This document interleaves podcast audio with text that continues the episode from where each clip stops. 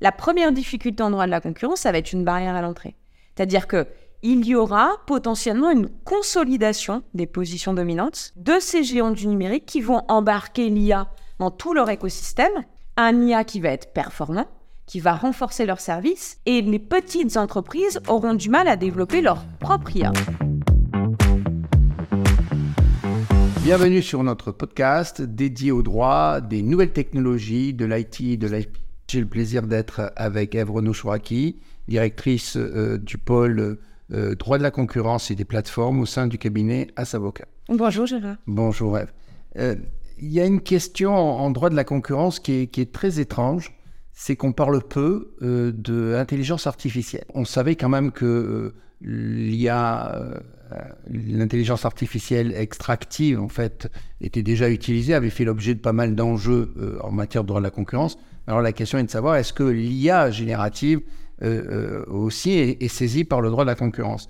Alors je vous pose cette question parce qu'il y a une étude qui a été faite par un assureur euh, qui était très intéressante, qui place en fait l'IA comme un risque émergent, un risque très important. Et même, il y a une cellule au sein d'OpenAI qui a été montée pour lutter contre les risques catastrophiques en matière d'IA générative. Alors, ma première question, on va faire trois questions à Eve, mais ma première question consiste à savoir, lorsque l'on parle d'intelligence artificielle, on, on peu en fait de problématiques liées au droit de la concurrence. Pourquoi? Alors c'est un constat qui est vrai, mais nous qui nous intéresse au cabinet, parce que euh, il est vrai, comme vous l'avez dit, qu'on évoque les problématiques de protection, de propriété intellectuelle, de protection des droits fondamentaux avec la manipulation des contenus, euh, la désinformation, ce genre de choses, et peu le droit de la concurrence. Alors on sait nous poser la question, et on a quelques pistes de réponse qui sont que bah, on est, comme vous l'avez dit, sur une mutation de l'IA extractive vers l'IA générative. Euh, et que c'est un phénomène qui est quand même assez récent. Et on n'a pas forcément encore le recul sur les effets potentiellement anticoncurrentiels qui sont embarqués par cette génération automatisée de contenu. Alors en fait, on, présente simplement euh, les effets bénéfiques. Pour le moment, on a une approche avec les effets bénéfiques. Et ce qui est important, c'est que le droit de la concurrence vient réguler des comportements anticoncurrentiels, mais in fine, il vient aussi sauvegarder cette notion de bien-être du consommateur et ces effets des bénéfices qui vont dans le sens du bien-être du consommateur. Alors, des entreprises sur la réduction des coûts de production, sur euh, l'amélioration du service. L'amélioration du service, mais côté consommateur, on a une capacité de traitement d'analyse, potentiellement une prédiction qui va dans le sens d'une certaine demande des consommateurs. On a une consolidation d'une offre euh, qui va être totale et globalisée. Et dans ce cadre-là, bah, on a une génération de valeur qui va côté entreprise, mais qui est aussi une valeur d'un service pour le consommateur. Alors, ça me permet, euh, donc c'est très intéressant ça. Donc, vous, vous nous dites l'IA générative va créer en fait des problèmes juridiques euh, en droit de la concurrence. Alors, lesquels? C'est ma deuxième question. Alors, plusieurs typologies de problèmes qui sont liés déjà à la technologie. C'est-à-dire que pour pouvoir avoir une IA qui est génératrice de valeur, il faut maîtriser un bloc de technologie. L'IA, c'est la capacité de traitement de données en temps réel. Donc, c'est de la super donnée, c'est des serveurs qui sont associés, donc du cloud, euh, pour stocker toutes les données. Et c'est aussi la capacité de développer des algorithmes efficaces, fins, qui aboutissent à l'objectif qui leur est donné. Et cette maîtrise de technologie, c'est consommatrice d'énormément d'argent. Mm-hmm. Donc, à l'heure actuelle, elle est maîtrisée par les géants du numérique qui ont investi massivement, qui ont des supercalculateurs, qui ont des frais importants de recherche et développement. Donc, la première difficulté en droit de la concurrence, ça va être une barrière à l'entrée.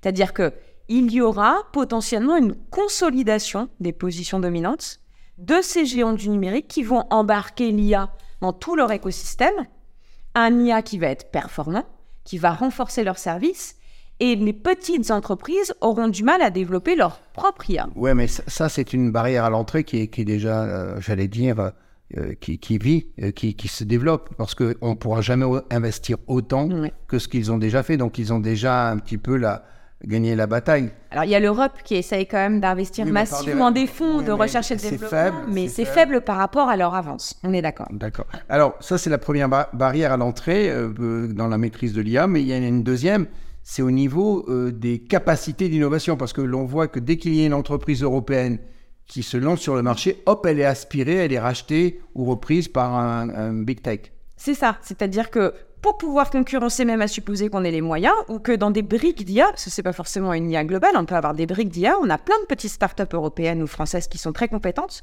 et qui deviennent des cibles effectivement pour les big tech, qui vont en fait majoritairement investir. Et là, on a Amazon qui a dit qu'il allait investir 4 milliards d'euros dans Anthropic, qui est la principale startup rivale euh, d'OpenAI. Et en fait, bah, dans ce phénomène-là, en droit de la concurrence, ça va renforcer le verrouillage des écosystèmes parce que, en plus des investissements en R&D, ils vont avoir des investissements en rachetant des structures qui vont consolider toujours plus et qui vont enlever la capacité et la souveraineté européenne de proposer cette offre alternative par une start-up qui aurait grossi comme les géants du numérique ont grossi.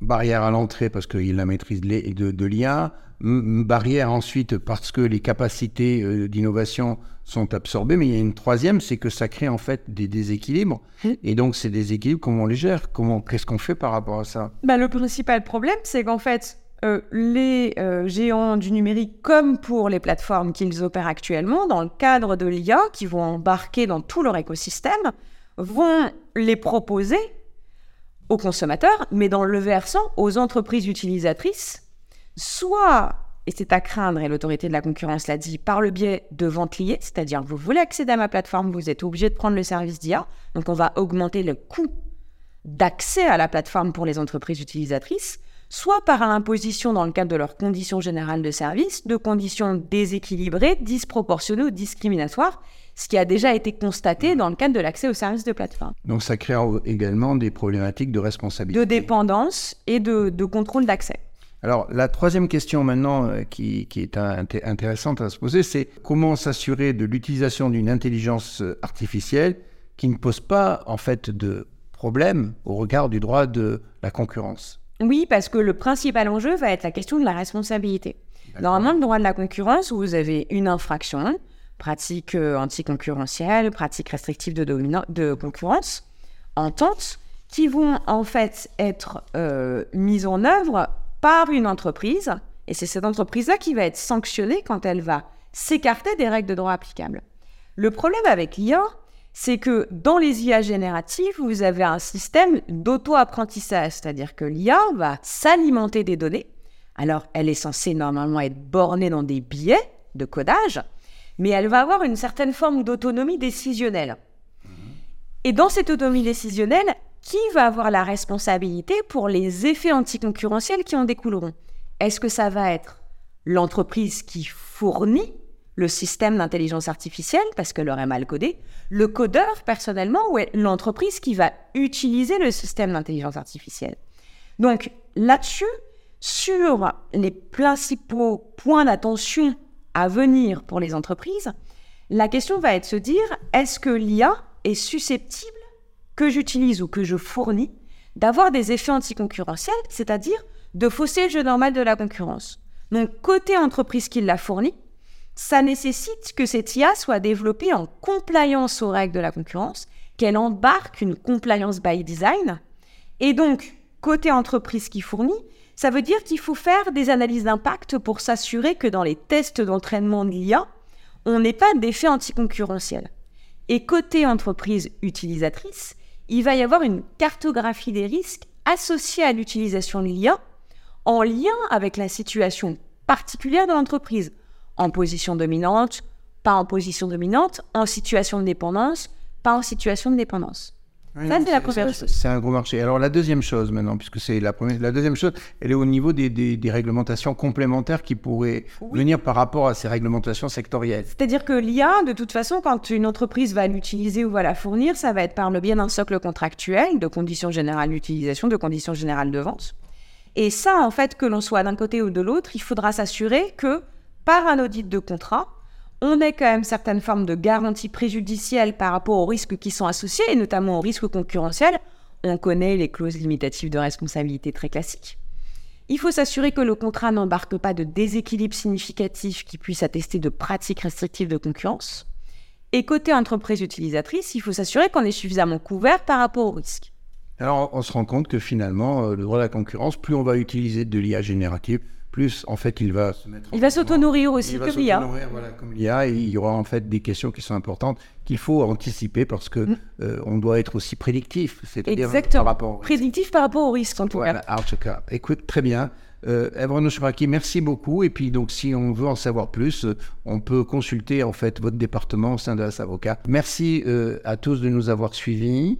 Euh, on voit que les questions des nouvelles technologies, l'IT, l'IP, l'intelligence artificielle et puis tout ce qui est créé autour de ça, euh, qui pou- pousse l'innovation et la création, méritent de se pencher dessus. Il y a toujours un aspect juridique. Bah écoutez, je vous donne rendez-vous à notre prochain podcast. À très bientôt. Merci de nous avoir suivis.